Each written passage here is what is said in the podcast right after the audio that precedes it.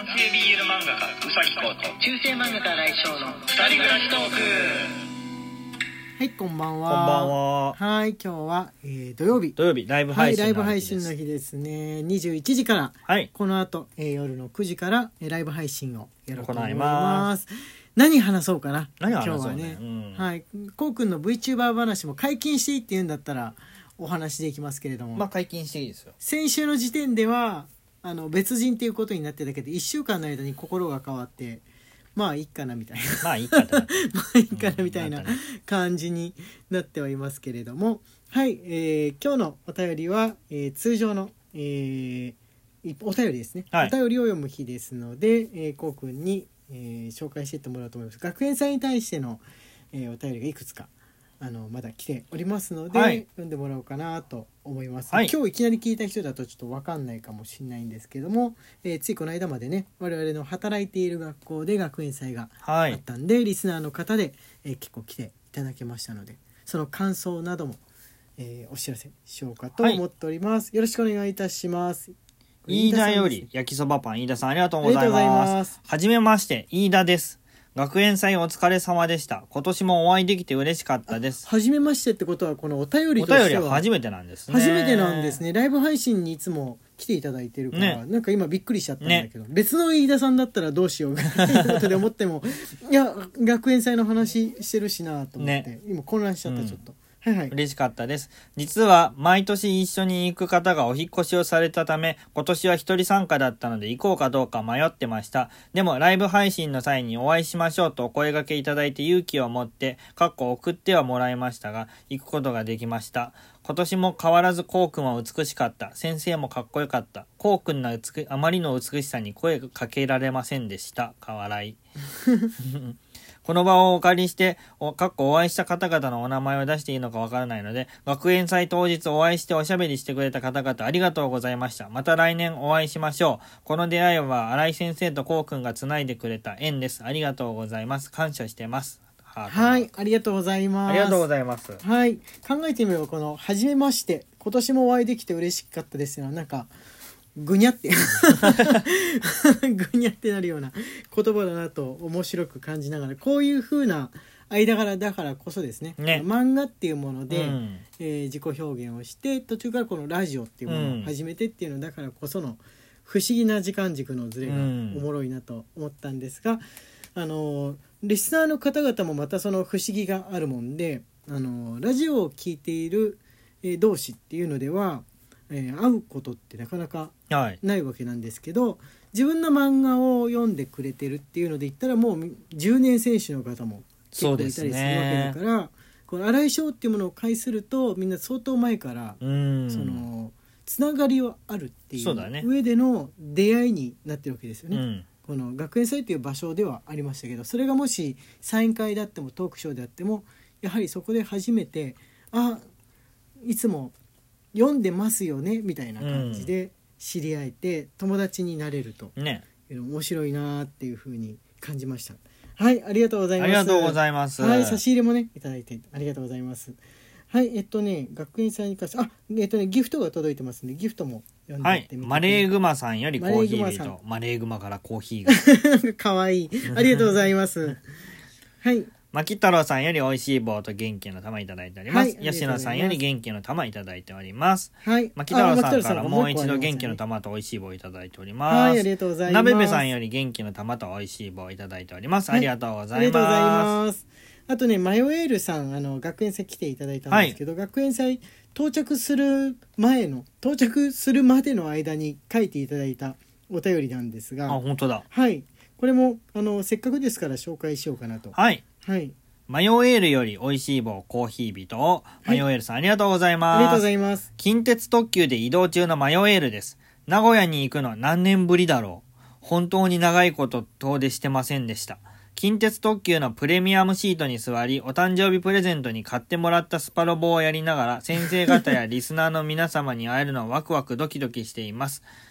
チャチトセ、チャチトセやヤミーのメニューを見ながら何を食べようかなとパートナーさんと相談するのも楽しいです。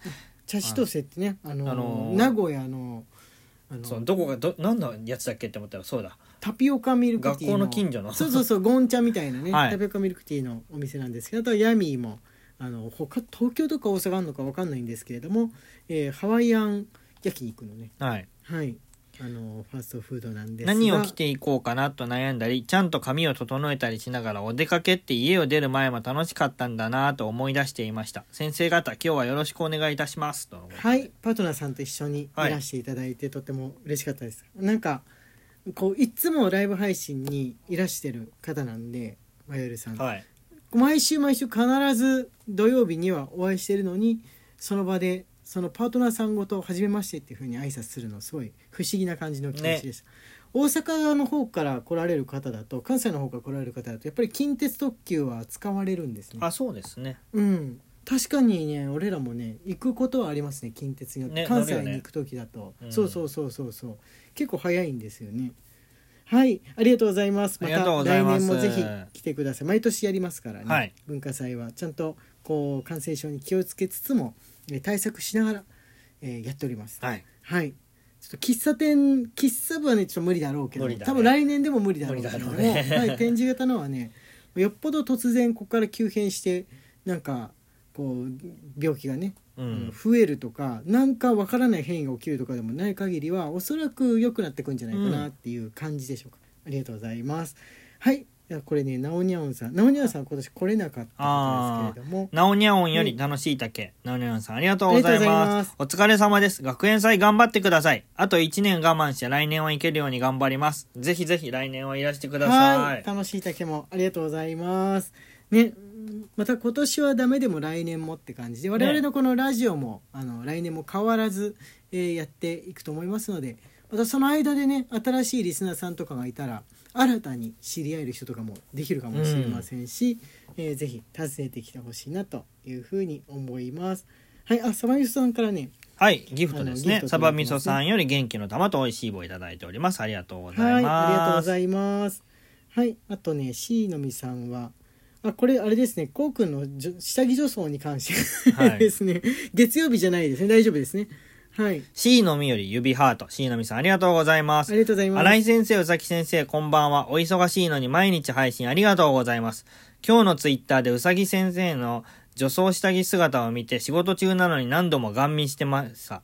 笑い、はいい。いものを見せていただき、おかげで午後の仕事も頑張れました。ありがとうございました。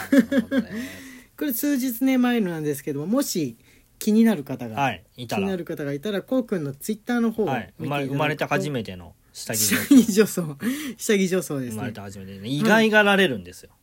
ああ、そんなに下着女装してそうな風に思われているっていうね。ことでしょうか、こうくんが。なんですけど、あの、これでも、あのね、全体を通すと、はいはい。芸の中では、はい。してそうな感じに見えるかもしれないですが、はい。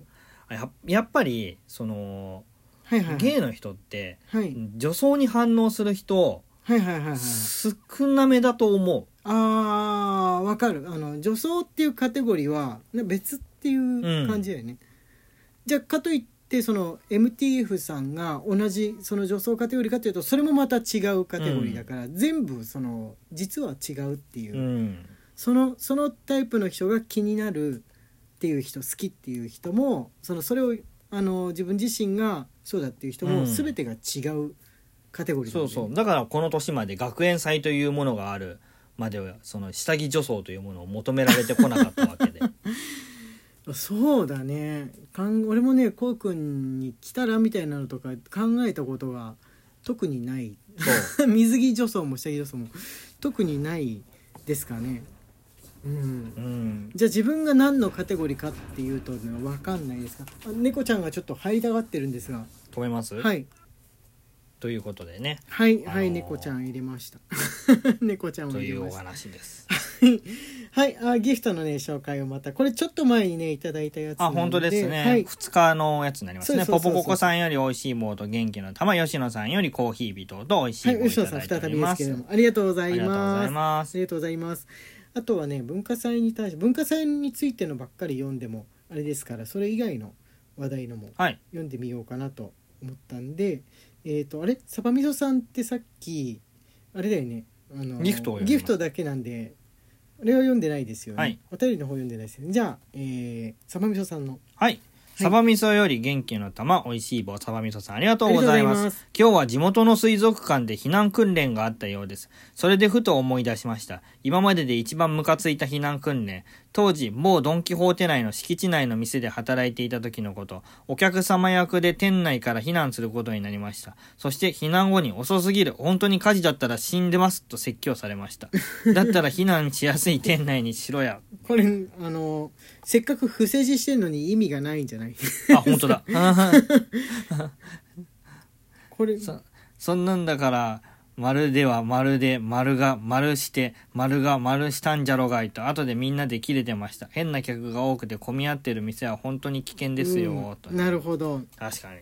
はいお客これ怒られたのはあのなんで怒られ上司に怒られたってこと？ことなのかな？たなんで怒られた？遅い。遅い、すごいですね。うんなんか師匠みたいな感じ。でもさお客様役で避難したってことは怒 怒られるのおかしくね？あの案内する係の人が叱られたんだったら分かるけどお客様役の人が怒られるのおかしくね？このおかしいよね。流れで。おかしいよね。考えてみれば、ね、そうだよね、うん。避難指導をしている側が怒られるのならわかるけど。そうそうだよね。お客様役が混乱しちゃ混乱しちゃいまし上司の速度の問題ですね。上司は速いんでしょうね、た そうなそうなんでしょうね。ドラゴンボール的な感覚ですよね。遅い。そういうことなんです遅すぎる。はいって言ってるうちに時間がやってまいりました。後でまたね9時からのライブ配信の方いらしてください。中世漫画家新井翔と。男性 BL 漫画家うさきこうの二人暮らしトークでした。二 Twitter のフォローと番組のクリップインスタグラムのフォローの方もよろしくお願いします、はいまた後でね